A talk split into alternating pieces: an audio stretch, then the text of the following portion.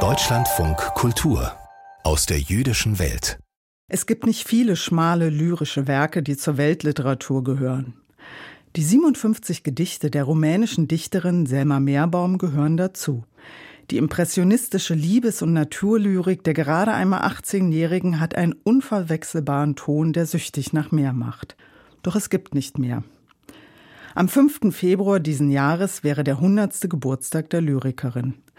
Aus diesem Anlass erscheint die Neuauflage des Buches Ich habe keine Zeit gehabt, zu Ende zu schreiben von Marion Tauschwitz. Was das Besondere an dieser Neuauflage ist, berichtet Peter Kaiser. Schlafen möchte ich. Der Wind wiegt mich ein und die Sehnsucht singt mich zur Ruhe. Schon die Blumen allein flüstern Tränen mir zu. Am 18. August 1941 schreibt die 17-jährige Jüdin Selma Meerbaum das Gedicht Das Glück, hier rezitiert von Iris Berben. Sieh die Blätter, sie blinken im Wind und gaukeln Träume mir vor, ja und später lacht wo ein Kind und irgendwo hofft ein Tor. Zum einen bezieht sie sich auf Musik. Immer wieder kommt in den Texten Musik vor, Sie hört eine Schalmei irgendwo, Schneeflocken fallen von den Bäumen, klingend. Vorstellen könnte ich mir, Selma als Theaterstück aufzuführen, vielleicht zusammen mit einem Rapper und einem Sänger, denn Selmas Gedichte tragen so viel Musikalität in sich, dass sich das durchaus lohnen würde, ein Bühnenstück für Jugendliche zu performen, denn ich merke ja immer wieder, wenn ich in Schulen bin und bei Schullesungen unterwegs bin, dass es die Schülerinnen und Schüler sehr berührt, dass Selma ja genau ihr Alter gewesen ist. Am 5. Februar 1924 wird Selma Meerbaum in Tschernowitz, Rumänien, geboren. 18-jährig stirbt sie am 16. Dezember 1942, entkräftet am Fleckfieber im NS-Zwangsarbeiterlager Michailowska in Rumänien. Vielleicht war die Lyrik in die Familie gelegt. Selma war die Cousine von Paul Celan und Rose Ausländer.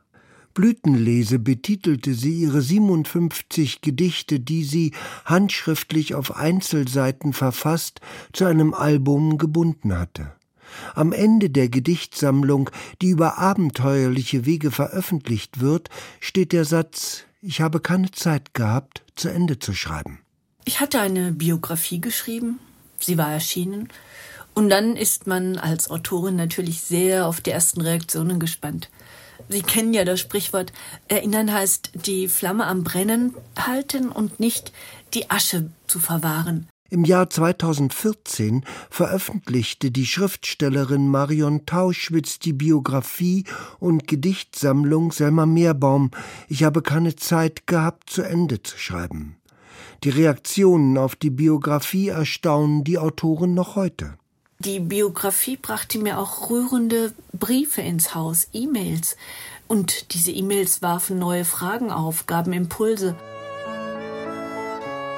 Ich war ja schon beim Schreiben meiner Biografie in eine großartige Tschernowitzer Diskussionsgruppe aufgenommen worden, der ich damals mein Anliegen geschildert hatte und von meiner Arbeit erzählt hatte.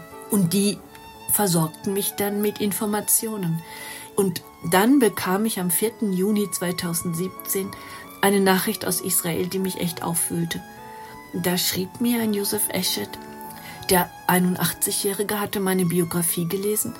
Ja, und dann kamen sie plötzlich wieder, die verschüttet geglaubten Erinnerungen.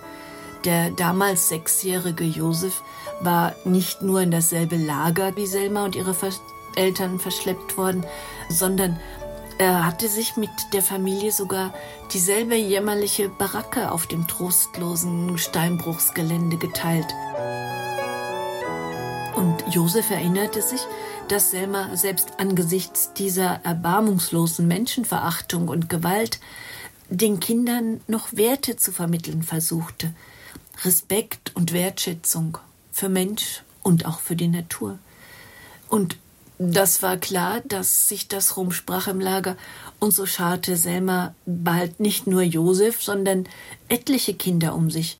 Zehn Jahre nach der Erstveröffentlichung der Selma Meerbaum-Biografie von Marion Tauschwitz und zum 100. Geburtstag der Lyrikerin in diesem Jahr am 5. Februar ist die Biografie neu aufgelegt worden. Darin haben aufgefundene neue Fotos, alte Erinnerungen entfernter Verwandter, eine Zeittafel und anderes Eingang gefunden.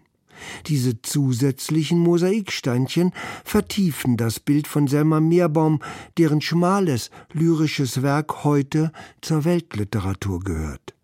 Der Berliner Komponist, Konzertsaxophonist und Dirigent Detlef Benzmann hat eine besondere Beziehung zur Lyrikerin, deren Gedichte er vielfach vertont hat. Es ist eine Begegnung mit einer ganz anderen Welt, die zwar österreichisch geprägt war, und andererseits auch mit dem Leben einer jungen Jüdin, die wirklich übersprühte von Begeisterung. Und ja, sie berühren mich, die Gedichte.